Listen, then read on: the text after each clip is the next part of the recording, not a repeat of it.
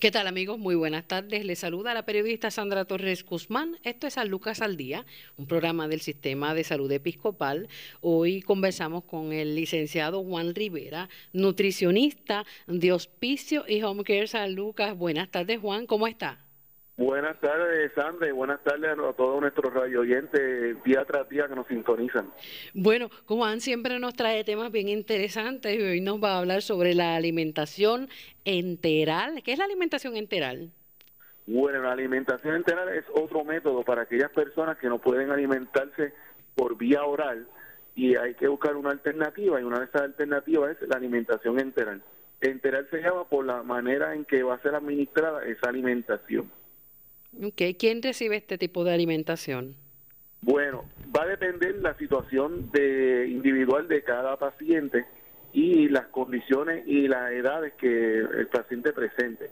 Por ejemplo, eh, puede eh, la alimentación enteral puede ser dada desde infantes hasta personas adultas de 98, 100, 100 y pico de años. O sea que no hay una edad eh, específica para administrar la alimentación enteral va a depender también de la condición, por ejemplo, Alzheimer, eh, alguna eh, un CBA o derrame o alguna condición neurológica como un Parkinson o algún Guillain-Barré, alguna de esas condiciones bien traumáticas que pues mm, eh, no le permitan al paciente comer por sí solo. Es bien difícil, ¿verdad? le pregunto, porque pues si la persona está en una etapa adelantada de Alzheimer, eh, pues quizá no, no se va a dar cuenta ¿no? De, del cambio, porque la realidad es que pues muchos de ellos eh, desde ciertas etapas empiezan, dejan de comer y la realidad es que es una batalla del cuidador y de los profesionales de la salud para que esa persona se alimente. Claro, Sandra, y el Alzheimer es una de las condiciones últimamente principales que está ocurriendo en nuestra población y es una de las principales causas de la cual tenemos muchos pacientes con la alimentación enteral. Va a depender las etapas eh, finales de la condición, es cuando más los pacientes necesitan esa intervención quirúrgica para colocarle un PET o un azogástrico o una yeyunostomía para poder ser alimentado mediante esta alimentación. Eh, va a depender también de las condiciones que tenga el paciente, si el paciente es diabético, renal o alguna otra condición, va a hacer el diseño de esa alimentación entera y para pues satisfacer las necesidades de cada individuo o paciente en este particular. Eso le iba a preguntar, ¿cómo es que entonces, eh, de qué manera, eh, quién hace ese procedimiento para insertarle este, este tubo? eso normalmente lo va a determinar de primera instancia el médico, determinando por la circunstancia de cada paciente eh, en qué etapa o qué condición tiene eh, eh, degenerativa. También están los de pacientes de cáncer, que también son, dependiendo del tipo de cáncer, por ejemplo, el cáncer de esófago, de garganta, pues estos pacientes a lo que se le da la, la, radio, la quimio, pues van a tener un tiempo, eh, tener presente la alimentación enteral a través de un PEC o una gastrostomía.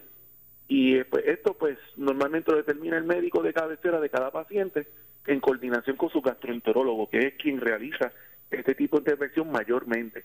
También tenemos los cirujanos que eh, hacen esta intervención a nivel quirúrgica en las salas de operaciones cuando el gastroenterólogo no puede por X o Y razón colocarle el, el, tubito PEC en este caso. ¿Esto se hace de manera temporera o permanente?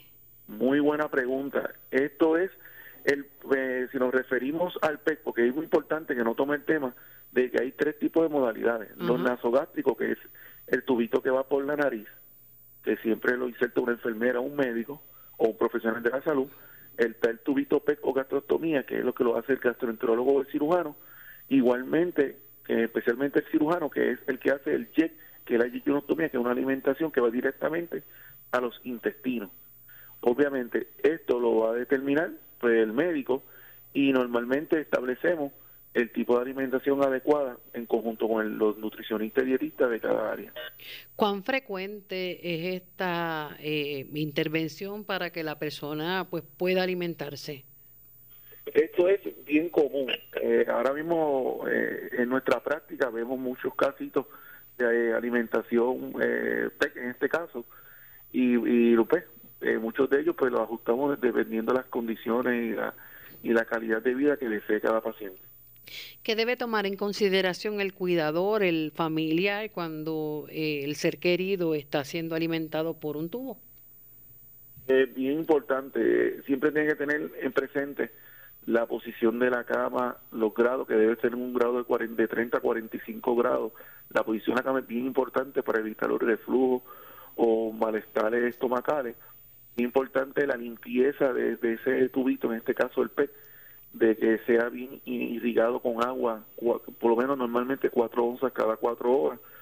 Eh, también, obviamente, eh, los periodos, si es por máquina, si es por eh, alimentación por gravedad o jeringuilla, dependiendo del método que utilice el familiar, normalmente nosotros, los, cada nutricionista que visitamos a las casas, le orientamos en la cantidad de las horas, cuánto volumen, qué tipo de horario, eh, todo ese procedimiento de limpieza que es muy importante que los familiares que administren este tipo de alimentación tengan una buena higiene de las manos, de un procedimiento aséptico completo para evitar de propagarle una bacteria o una condición directamente a través del pez, que sea el método de uno propagarle una infección o un malestar al paciente. ¿Cómo se hace, eh, cómo se da este tipo de, alimentación por tubo, por PET eh, y con cuánta frecuencia? Vamos a ver, a, explicar para las personas que nos están escuchando que tal vez no hayan visto, pero no tengan el, conocimiento de qué es lo que realmente se hace. Sí, normalmente después que se establece, el, se coloca el tubito PET, en este caso, o el nasogástrico, eh, se procede a una visita de la enfermera para pues darle el cuidado aséptico y el manejo de ese, de ese tubito. Y luego de eso se siempre se consulta al dietista para establecer una alimentación adecuada. Normalmente nosotros los dietistas de, de home y hospicio coordinamos mucho de estas alimentaciones con los dietistas de hospitales, nuestros colegas de hospitales, para llevar la misma alimentación que ellos comenzaron en el hospital.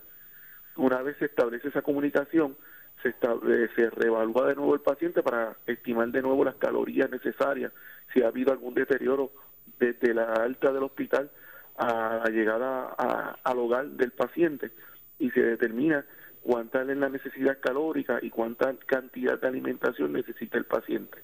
En muchos de los casos, estos pacientitos presentan otras circunstancias, por ejemplo, la úlcera de, piel, debido a, la mala posición, los cambios de rotación cuando el paciente obviamente cada vez ellos están encamados, pues vienen con unas situaciones especiales que ameritan uno añadirle otros suplementos adicionales al ya establecido para mejorar la sanación y la curación de esa herida y mejorar su input calórico e input nutricional. ¿Cómo se prepara una, una dieta, un plan nutricional para una persona que es alimentada por PET? Va a depender, eh, cada cual es individual en estos casos.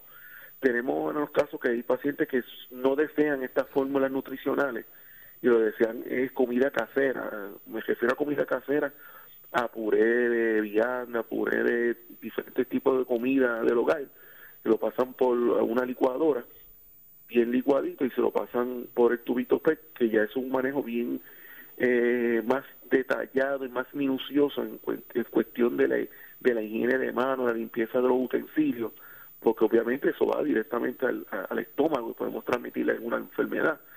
Pero orientamos muchas veces a, preferencias de los pacientes y familiares ese tipo de alimentación en combinación con suplementos nutricionales. Y eso pues coordinamos las calorías dependiendo de los tipos de alimentos para que se le provea al 100% lo que el paciente requiere. En otros casos, pacientes es, puede ser suplementado totalmente con alimentaciones nutricionales, con suplementos, y entonces pues ahí coordinamos dependiendo de las calorías, cada suplemento tiene sus calorías en cuestión de calorías, eh, azúcares y proteínas, y dependiendo de la estatura, peso y condiciones que presente el paciente, nosotros coordinamos si le vamos a dar tres latitas, cuatro latitas, cinco latitas, y conjunto con el familiar y el paciente determinamos la mejor, el mejor manejo para alimentar al paciente, si es por método de jeringuilla, que es a través de un acepto, que es una jeringuilla de plástico que viene grande, que se hace a través de gravedad, o a través de una máquina de infusión de alimentación, que, que parece una máquina de suero, que cada hora va tirando cierta cantidad de gotas como los sueritos, y va alimentando el paciente directamente hacia hacia el estómago. Pero ya en ese aspecto que nos está describiendo, ¿el paciente no está consciente? Eh, sí, tenemos pacientes que están conscientes e inconscientes. Podemos tener de diferentes eh, condiciones y diferentes estatus cognitivos de los pacientes.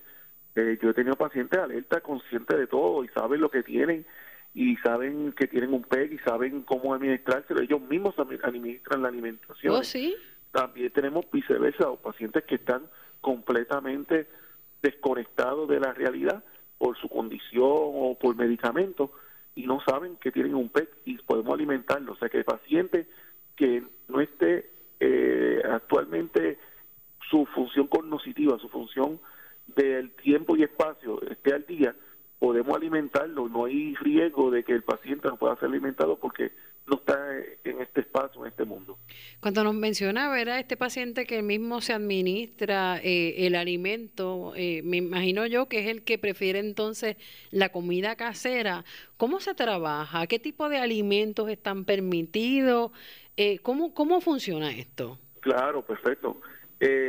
normalmente en estos pacientes que prefieren la vía de alimentación casera a través de, de una sonda alimenticia, eh, se le recomienda muchas veces productos bien bajos en grasa, no elaborar muchos de estos productos con grandes cantidades de grasa.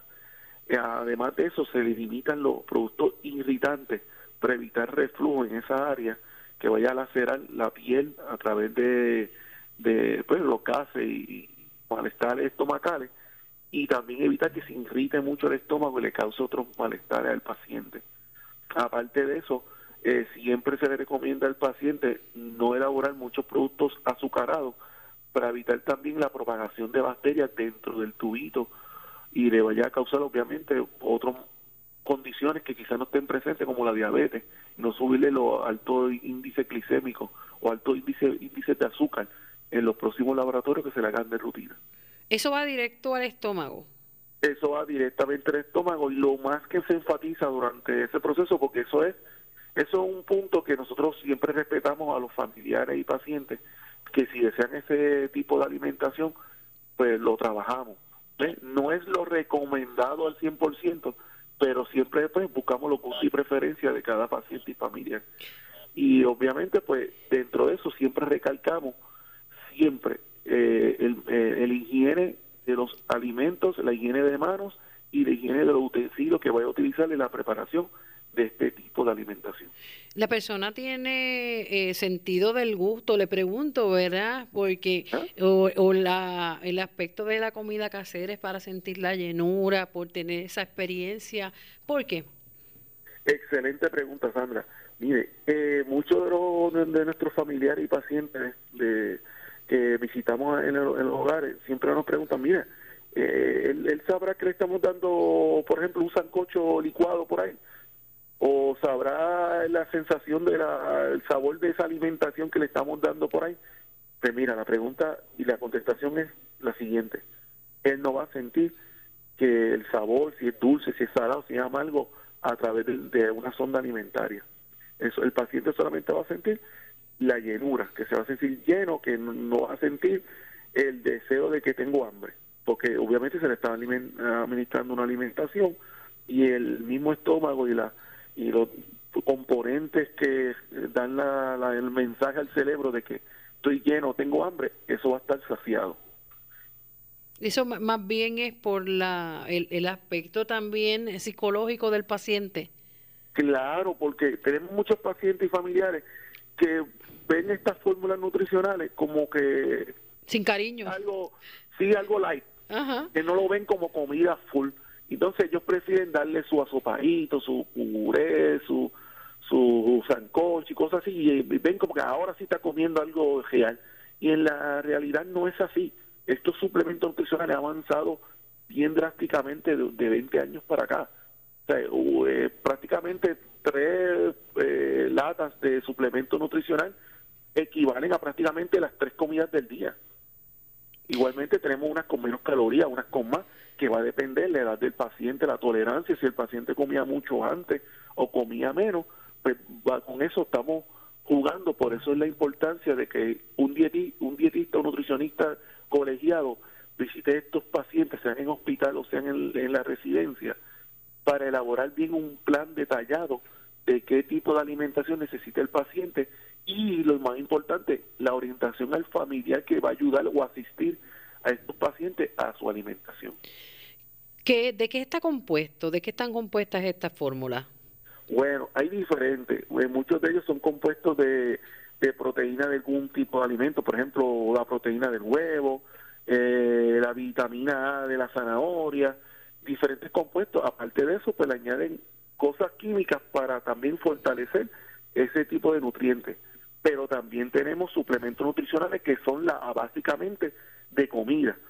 Por ejemplo, yo tengo un suplemento, por no mencionar el nombre, que está a base de zanahoria, de pis, de caldo de pollo, de cranberry eh, o arándano, o de arándano, tiene diferentes componentes naturales, solamente aquellos que no son aportados por el alimento, el fabricante le añade químicamente o le añade de otros productos esa vitamina y nutrientes. Y todo eso, todas esas alimentaciones, la mayoría, cada potecito o cada envase te va a dar prácticamente un promedio entre 20 o 25% de vitamina y minerales en cada latita. O sea que si yo le doy a un pacientito cuatro o cinco latitas de suplemento nutricional, prácticamente le estoy dando de 90 a 110% de las recomendaciones nutricionales de vitaminas y minerales. ¿Cada cuánto tiempo se alimenta un paciente por, verdad, que tenga esta este tubo? Bueno, eso va a depender de la condición y la recomendación médica. Podemos tener pacientes que la alimentación enteral va a ser por tres meses, a lo que termina una radioterapia, una quimioterapia. Tengo pacientes que va a ser de por vida porque la condición que tiene eh, va a meritar que el paciente sea siempre conectado a una alimentación entera. Eso va a ser bien individual de cada paciente, de cada condición y de los criterios médicos que entienda eh, estos profesionales de la salud que el paciente necesite. Nos está describiendo un, cuadro, ¿verdad? Que pues muchas veces nos lleva a imaginar a, este adulto mayor que está encamado, pero nos mencionó en un principio que la alimentación enteral pues también se daba en niños, en infantes, eh, en personas incluso pues de distintas edades que han tenido alguna alguna situación por las cuales eh, ya sea algún derrame cerebral o alguna otra situación que los lleve también a, estar en un estado de que no pueda eh, alimentarse eh, regularmente como, lo hacemos. En el caso de los niños, ¿cómo se trabaja la alimentación enteral? Bueno, en los niños es un caso más delicado porque obviamente tenemos que trabajar con la psicología y pues el entendimiento de los padres en este caso eh, normalmente eh, los niños que, pues, lamentablemente hay que colocarle una sonda alimentaria, dependiendo de qué tipo sea, pues en la mayoría son, son condiciones degenerativas. Por ejemplo, eh, eh, se, se palecía cerebral, condiciones congénitas de nacimiento, diferentes modalidades que obviamente ameritan que el paciente sea alimentado por esta sonda alimentaria.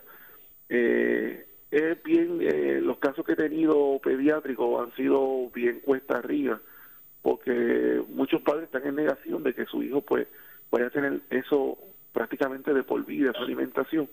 Muchos de ellos son bien raros que se le pueda remover ese, esa sonda alimentaria, ese, esa alimentación enteral.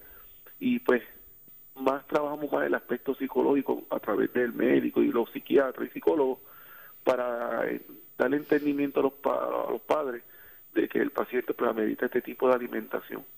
Eh, eh, va, a ser bien individualizado. Tenemos fórmulas pediátricas, también vienen, o sea que tenemos, tenemos una gama completa de alimentaciones tanto para pediátricos como para adultos en, el mercado y pues, va a depender de las situaciones particulares de cada paciente para trabajarlo con este tipo de alimentación entera.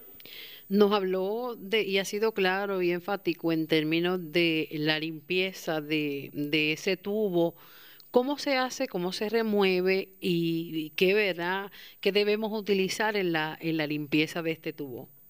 Bien sencillo, Sandra. Eh, lo principal en la limpieza de un tubito P o una sonda nasogástrica es el agua. El agua tiene que ser rutinario, por muchas razones. Principalmente te voy a dar dos. Una es para irrigar al paciente, para que el paciente sea hidratado adecuadamente, porque necesita agua. Al paciente no es que le vamos a dar la alimentación entrar de suplemento o casera y ya, no, hay que darle agua para que se hidrate el paciente y a su vez la segunda opción sería la limpieza de ese tubito, porque si nos vamos con la alimentación casera, mucha de esa alimentación casera tiene particulado o tiene residuos de un poquito de grasa o alguna manchita de algún jugo que le, que le hayamos brindado al paciente por, por ese tubito, pues el agua va a limpiar, después que usted administre esa alimentación, va a limpiar esas paredes de ese tubito para que se mantengan en óptimas condiciones y no promueva una propagación de bacteria o alguna infección en esa área. Por eso eh, juega un papel importante la, administración de agua en estos pacientes para evitarle pues, que se nos deshidrate y la limpieza adecuada de ese tubito. Obviamente también tenemos que limpiar el área circundante alrededor del tubito PEC, obviamente con una casita, con unas soluciones eh, como, como alcohol, unas soluciones más eh, estériles alrededor del tubito PEC por la parte de afuera, para evitar también que el paciente se lacere alrededor del tubito. ¿Sin ningún detergente? No deberían ser detergentes fuertes, con muchos olores fuertes, porque podrían irritar esa área del PEC y indicarle algo falso al médico de que tiene pues una eh, la palabra es este eh, un malestar por la colocación del PEC, eh, una alergia o algo así debido al PEC. Y a veces prácticamente es que le dimos una solución o echamos un perfume porque quizá nos dio un olor raro o usamos un jabón muy fuerte y pues le da esa irritación por un área que está bien sensible. Obviamente también se recomienda jabones antibacteriales que no tengan mucho olor alrededor del pez para también pues, higienizar esa área. ¿Dónde se eh, coloca este tubo mientras no se está usando? ¿Cuál es el lugar recomendado? No, normalmente si no, va a depender. Si el paciente va a ser por una sonda nasogástrica, pues sería a través de la nariz. Si fuese un PEC o una gastrostomía, sería a través del estómago. Normalmente estos procedimientos eh, lo hace un médico, en el caso de los nasogástricos lo hace una enfermera, pero principalmente lo, más recomendable es que se sea a través de un médico cuando es un gastro o una gastrostomía y un, gastroenterólogo o un cirujano. Y en cuanto a la alimentación, ¿verdad? Eh, enteral por el tubo, eh, por vía nasal, ¿cómo es que funciona? Él prácticamente lo, mismo. lo que cambia es la ruta porque muchos de nuestros radio oyentes quizás han tenido un familiar que ha sido alimentado por, por sonda nasogástrica, por la nariz, y han visto pues que la apariencia no es la más adecuada, porque vemos un familiar que su, cara tiene un tubito que le entra a la nariz y estéticamente impresiona. Y normalmente nosotros utilizamos este tipo de nasogástrico de forma temporera. Eso es bien importante aclararlo. El nasogástrico es para algo temporero. Me explico una situación de que el paciente tenga pobre apetito o no quiera comer por alguna razón y el médico entiende que va a ser algo temporero, se le coloca este tipo de procedimiento del tubito nasogástrico, se alimenta, una vez el paciente se restablezca, se remueve y el paciente no tiene ningún rastro. En el caso del tubito PEC es algo más eh, invasivo, algo más que tiene que ser más profesional, más más elaborado por un médico y entonces pues el tubito PET puede ser permanente o puede ser temporero y eso lo va a determinar el médico o la condición del paciente si mejora o deteriora. ¿La fórmula utilizada aquí es distinta? Eh, hay diferentes eh, fórmulas, va a depender, la, como dije anteriormente, la condición, las diferentes enfermedades que tenga el, paciente, va a depender de la fórmula que se le va a administrar. Nos menciona, ¿verdad?, muchos pacientes con, con Alzheimer que eh, lamentablemente la, la, condición, la enfermedad ha ido en aumento en estos pasados años, pero también hay otra condición de, de cáncer eh, en la boca que también está aumentando, personas con cáncer en la garganta, cáncer de lengua, eh, también se utiliza, ¿verdad? Eso es correcto. Muchos de los casos que vemos de, alimentación por PEC o gastrostomía, son muchos pacientes que tienen la condición de cáncer, principalmente de cuello y cabeza y garganta, porque normalmente la masa está presente en esa área y dificulta al paciente tragar. Eh, no es que el paciente no tenga reflejo ni, ni, ni, ni lo, lo cognoscitivo, el pensamiento de tragado se ha ido, no, lo tiene presente, es que la masa no le permite tragar adecuadamente los alimentos y lo hace ahogar frecuentemente o toser frecuentemente. Y el médico para evitar esa dificultad durante el tratamiento le coloca este tipo de procedimiento, el, el peco, la gastrostomía, para asegurarse que el paciente sea alimentado adecuadamente. También tenemos que tener en cuenta que los pacientes que están eh, siendo tratados con quimioterapia o radioterapia, muchos de ellos tienen efectos secundarios como la anorexia, se dejan de comer o se sienten débiles o les da náusea y vómito o algunas otras condiciones que dificultan un poco la alimentación en estos pacientes. Y que se queman, tienen es, tienen la, boca quemada. A mi mamá le pasó, que en paz descanse también, pues tuvo cáncer de garganta y la combinación de, de quimio y radioterapia específicamente le quema toda esa zona. Claro, ese es otro efecto secundario de este tipo de tratamiento. Y el médico para prevenir que el paciente se deteriore en la parte alimentaria o tenga una malnutrición marcada, porque sabe las consecuencias, los efectos secundarios de este tratamiento, pues colocan este tipo de, de ruta de, alimentación y por un tiempo, pues normalmente en la mayoría de los casos es temporero. ¿eh? Y entonces se alimenta el paciente, se evita que el paciente deje de comer porque lo estamos alimentando de otra manera.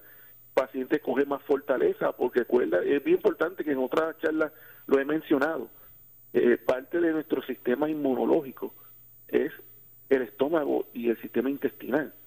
Que si usted tiene una buena alimentación, tiene fortalecido su eh, sistema intestinal, el cual provee prácticamente un 60-65% de la defensa del cuerpo, porque de ahí es que salen los nutrientes y de ahí sale la fortaleza del cuerpo. O sea, que si nosotros tenemos un sistema intestinal debilitado, estamos bien propensos a cualquier otra eh, enfermedad oportunista, ataque también aparte de la que ya tenemos. Está, eh, claro, esta, este tipo de alimentación eh, está contraindicado cuando. Está contraindicado cuando, especialmente el, si es nasogástrico, va a estar contraindicado paciente que tenga un cáncer de garganta porque el tubito a través de la, de la nariz no va a pasar bien y podemos lacerar esa masa y hacer un sangrado eh, fuerte en el paciente. Igualmente, estos pacientes que tienen varices eh, esofagiales o una condición hepática, también es contraindicado el nasogástrico. Eh, lo del PEC o el gastrostomía normalmente es contraindicado para pacientes que tienen cáncer de estómago o algún tipo de cáncer a nivel superior intestinal, se contraindica porque podemos lacerar o lastimar en la colocación del, del, tubito PEC. Normalmente estos pacientes nos vamos un poquito más abajo, que será a nivel intestinal de, del, duodeno, y entonces se le coloca, o el yeyuno, se le coloca ahí la, la yeyunostomía, un jet, como le, le, llamamos por acá los nutricionistas, y le colocamos ahí unas alimentaciones específicas para el intestino. ¿Son comunes también? No son tan comunes como el PEC, lo más común es el PEC y la gastrostomía, pero hay unos casos, como te expliqué anteriormente, de unas condiciones estomacales o a nivel superior intestinal que no, no se le permite el, el tubito PEC. Y entonces, pues nos vamos con esa ruta, con una alimentación específicamente para esa área. ¿Cómo nos describe este tipo de paciente? Eh, el paciente por yeyurostomía.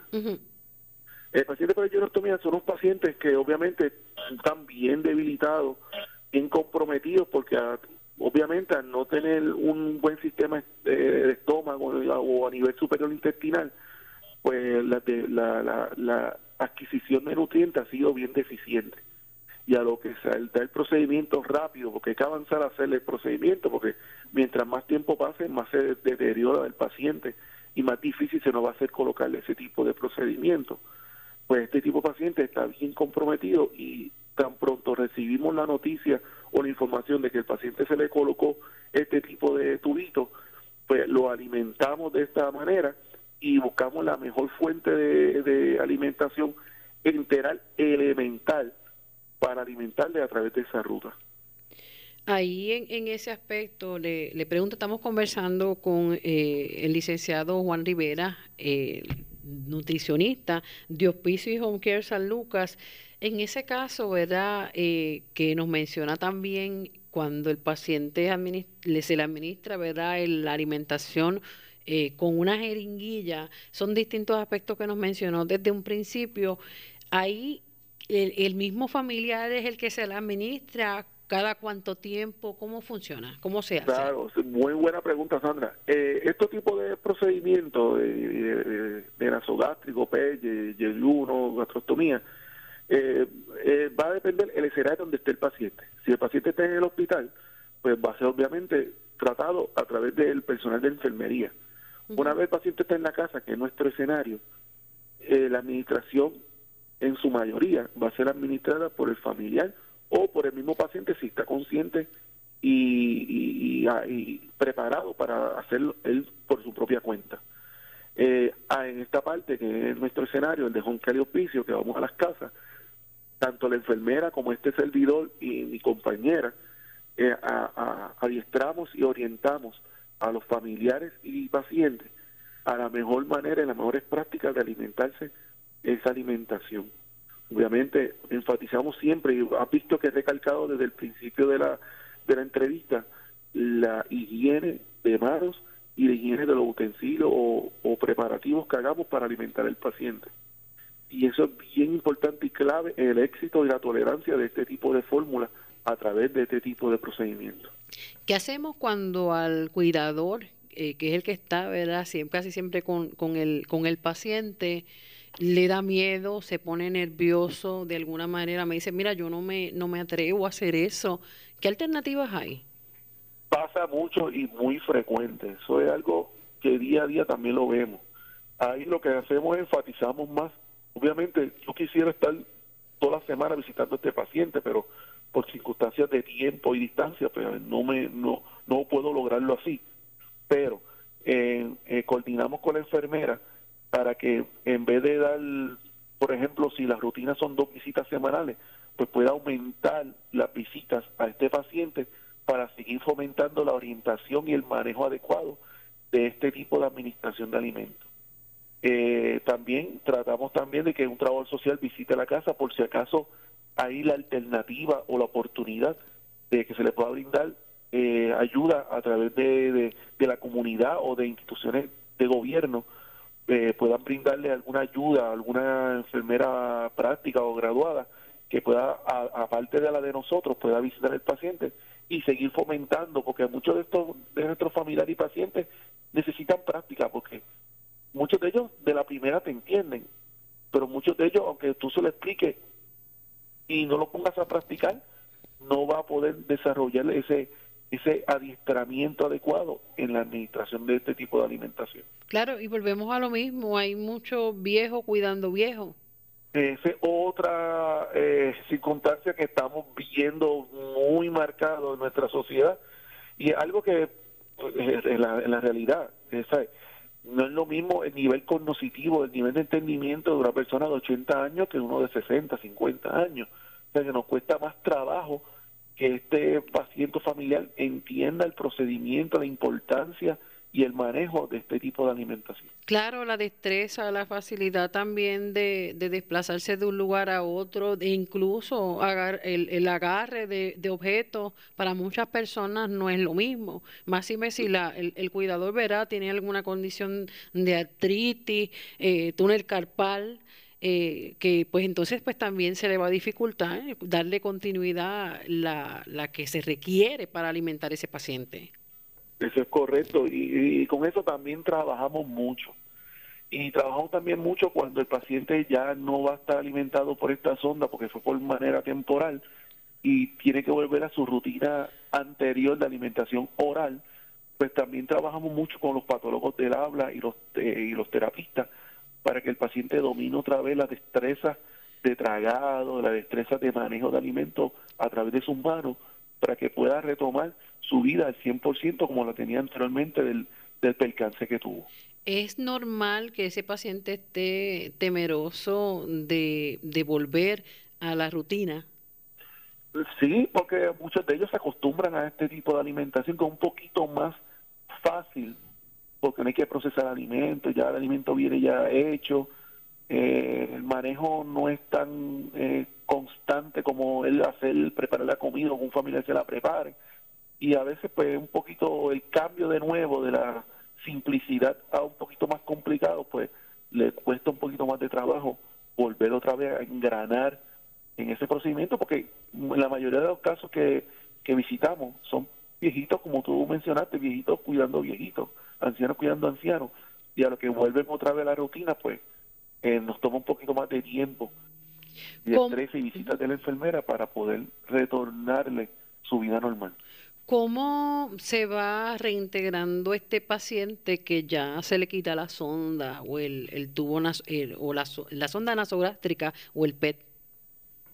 Eh, sí, muy buena pregunta. Se va eh, coordinando poco a poco eh, de la enfermera para irle explicando otra vez, dando un repaso de nuevo, los manejos adecuados de cómo preparar los alimentos, la limpieza, los utensilios, eh, también pues cómo limpiar esa área, porque normalmente cuando un paciente tiene un PEC o una gastrostomía y se le empieza a dar comida oral, de la noche a la mañana no se le quita ese ese ese ese tubito PEC o esa gastrostomía. Oh, se le deja un tiempo para, para prevenir que durante el tiempo en que el paciente va retornando su vida normal o su ingesta oral, no tenga alguna recaída que necesite o amerite volver a alimentarlo por vía de, una gastrostomía o un tubito PEC. Entonces, todos esos percances, todas esas orientaciones se le brindan a través de la enfermera o a través de este servidor para que el paciente tenga consciente y el familiar tengan consciente de la importancia de, esa alimentación y de esa área en particular que sean siempre sobre eh, eh, pensadas o, tomadas en consideración a la vez que el paciente vuelva a retomar su vida rutinaria. ¿Es normal eh, la sensación de, de, de, irritación, de ardor, una vez se remueve el tubo, eh, este PET, le pregunto, o no debe haber ningún percance con que el paciente se sienta esa zona lastimada? Bueno, eh, como hubo un procedimiento en esa área, puede ser que el paciente sienta todavía como que tiene esa área aunque haya sido removida. Obviamente va a quedar una cicatriz de unos puntitos, de dos o tres puntitos, donde estuvo colocado ese, ese el tubito PET una vez removido y a lo que es Sosara, pues obviamente como proceso normal del cuerpo va a sentir eh, el hormigueo o la sensación de jascarte o algo, que eso es bien importante y lo recalcamos los familiares que tengan control en el paciente en esa parte, para que no se irriten o vuelvan a, a tener un sangrado en esa área. ¿Se dan medicamentos o no? Sí, va a depender del médico. Si vemos esto muy frecuente en el paciente, el médico recomienda cierto tipo de medicamentos eh, pues para controlar que no le pique o, no amerite que él tenga que jascarse o, o esa área. Muchas veces pues tapamos esa área con una casita, unos tapes especiales para que también evitar que llegue a, lastimarse esa área. Y igualmente con el paciente que es de nasogástrico, que ha estado un, tiempo prolongado, un mes, dos meses, con ese tubito por la nariz, también va a tener la sensación de que siente algo todavía ahí en la nariz. Y es normal porque tenía algo que estaba compartiendo con su cuerpo un tiempo. Y pues el paciente va a sentir como la sensación el reflejo que tiene tubito, el tubito y va a ver como que el paciente trata de tocarse la nariz, sacar el tubito que ya no lo tiene. Y obviamente también puede presentar pero un poquito de mucosidad o problemas nasales porque tenía algo extraño, como si fuera los pacientes que tienen foli, que sienten después que tienen un tubito por ahí y ya no lo tienen, removido. ¿Y, eso va a pasar en la misma circunstancia cuando es con la manera nasal. ¿Y qué tipo de, alimentos eh, tienen que ser licuados en lo que ese paciente va poco a poco regresando a su alimentación habitual? Muy buena pregunta. ¿Qué hacemos como el, eh, eh, la etapa de vida? Cuando uno es infante, uno va gateando, caminando pasito a pasito, pues cogiendo, etcétera.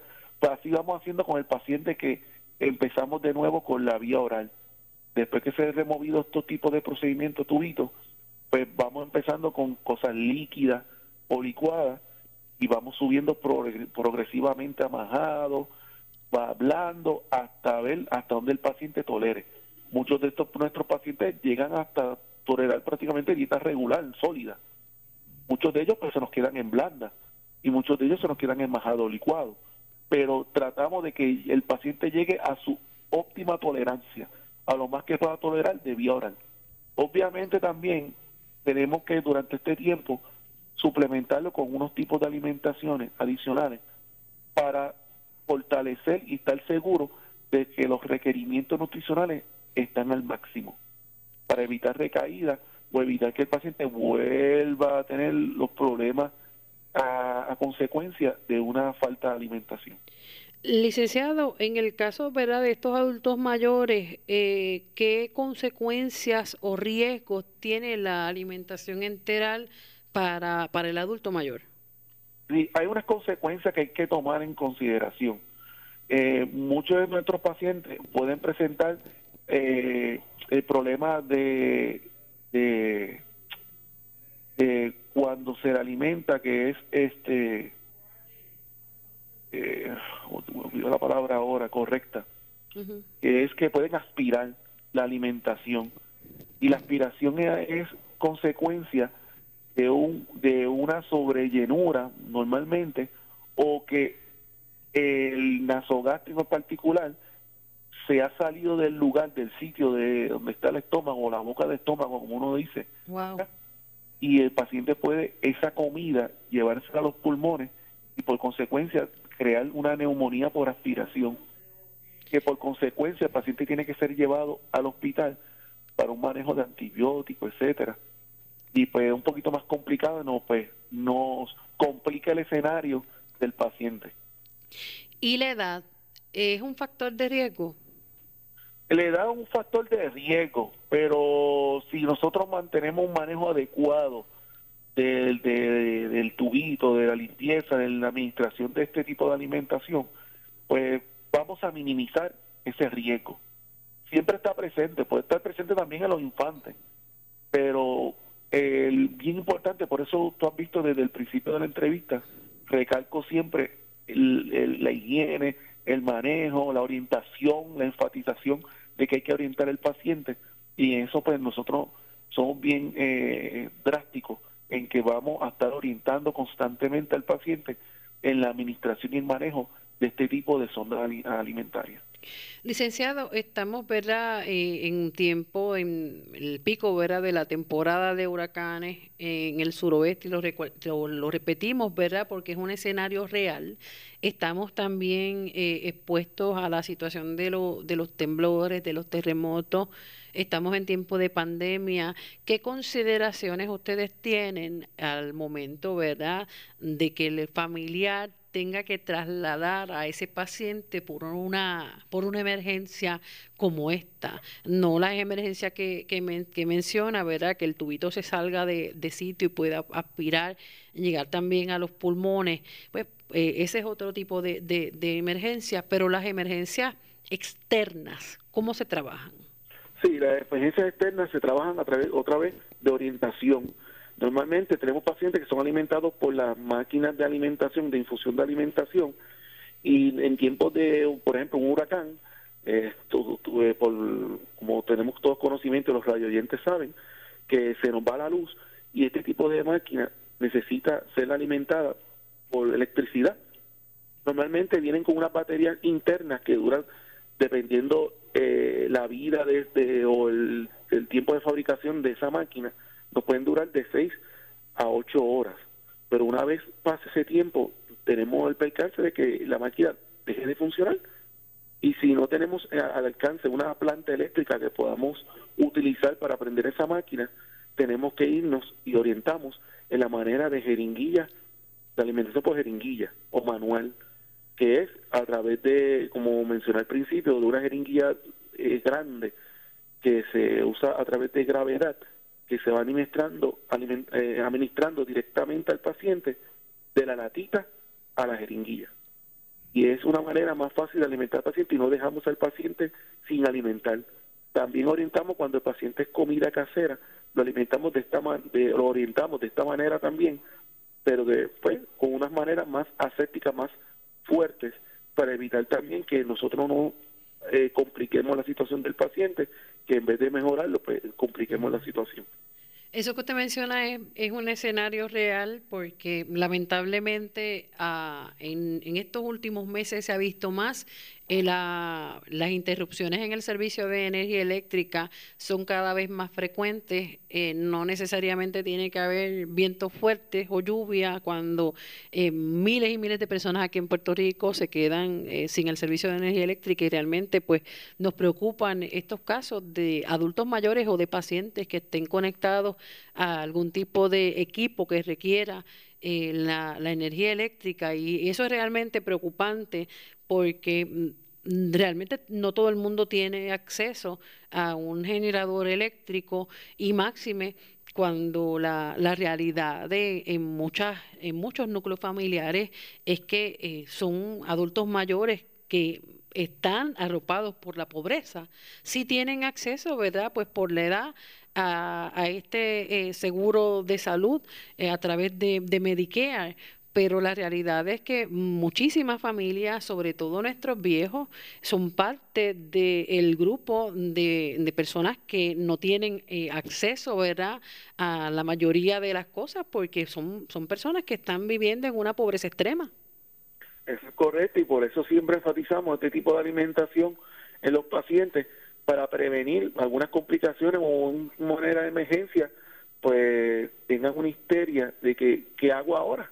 Cómo alimento a mi familiar de manera adecuada. Y entonces siempre establecemos un plan B y un plan C también para que el paciente pues, tenga, el familiar tenga otra alternativa de cómo alimentar adecuadamente al familiar. Siempre tenemos, obviamente, tenemos nuestra línea de emergencia, que cualquier situación que tenga, una enfermera va a estar visitándolo a lo que el dietista puede darle la vueltita a la residencia. Pero normalmente orientamos para que en el momento no crea una histeria, una crisis emocional en los familiares y en el paciente de que, ¿y ahora qué hago? Que no hay luz. Entonces orientamos en estos procedimientos para evitar eso, porque estamos en la realidad de que muchos de nuestros pacientitos, pues, la pobreza extrema, Puerto Rico es un, país pobre, es una realidad, entonces tenemos que atemperarnos a los tiempos. ¿En qué momento es eh, requerido que se traslade ese paciente a una sala de emergencia? Bueno, va a depender de las circunstancias, como mencionó ahorita, que el paciente aspire.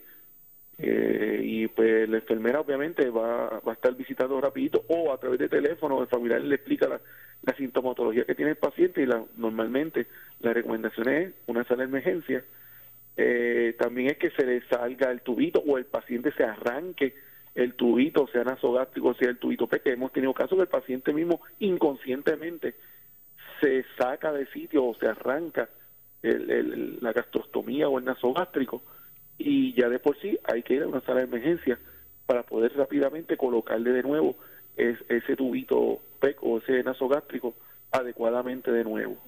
Dice que va a haber diferentes circunstancias en que el paciente pues amerite ser llevado a una institución hospitalaria para la evaluación consiguiente a, una, a, un, tipo de trama o una situación en particular con estas sondas alimentarias. La importancia de esta orientación realmente, Juan, ha sido ha sido bien, bien interesante eh, y necesaria llevarla a través de estas ondas radiofónicas. Eh, la importancia también de, conocer los servicios que se ofrecen en Hospicio y Home Care San Lucas, especialmente para eh, estas, estas situaciones que enfrentan muchas familias y que tal vez no tengan el conocimiento de que pueden tener este equipo de profesionales de aliados en el cuidado de ese paciente. Eso es correcto, Sandra. Y todo nuestro personal de enfermería anualmente recibe una orientación detallada de un nutricionista dietista colegiado. En este caso lo damos este servidor, mi compañera Romina Bonilla. Eh, damos anualmente a todo nuestro personal enfermero visitante orientaciones nutricionales de la alimentación enteral, del manejo, etcétera, y prácticamente ellos tienen un conocimiento básico de cómo manejar este tipo de alimentación. Además, siempre todo nuestro personal de enfermería, incluyendo patólogos, incluyendo terapistas, tiene nuestro número telefónico de la agencia para situaciones de emergencia nos puedan llamar porque prácticamente los dietistas de la agencia estamos on call 24/7 y en cualquier circunstancia hemos tenido llamadas a las 9, 10 de la noche, en alguna circunstancia que la enfermera visitante está en la casa y pues tiene alguna duda y en el momento aclaramos esa duda tanto al, al familiar como a la enfermera y coordinamos ese manejo adecuado de la alimentación enteral en nuestros pacientes, o sea que nunca dejamos solo a nuestros pacientes en estas circunstancias, estas nuevas modalidades, porque para un familiar, un paciente esto es nuevo quizás, para otros quizás han tenido dos o tres familiares con un tubito P, con un nasogástrico, y ya saben más o menos manejarlo, pero muchos de ellos son principiantes, son rookies en esta área, y entonces para eso estamos nosotros, para ayudarlos en ese caminar y ese progreso de salud que el paciente necesite. Bueno, agradecida de su tiempo, licenciado Juan Rivera. Muchas bendiciones, un número de teléfono donde comunicarse. Sí, Sandra, gracias. Y el número telefónico se pueden comunicar con nosotros es el 1-800-981-0054. 1-800-981-0054 y gustosamente una de nuestros operadores estaría eh, tomando su llamada y canalizándola al personal adecuado para ayudarle en su momento de mayor necesidad. Bueno, nuevamente gracias al licenciado Juan Rivera, nutricionista de Hospicio Home Care San Lucas. Hasta aquí esta edición de San Lucas al Día, en un programa del Sistema de Salud Episcopal San Lucas. Recuerde que puede sintonizarnos de lunes a viernes de 1 a 2 de la tarde por aquí, por Radio León 1170M y Radio León 1170.com. Buenas tardes, bendiciones.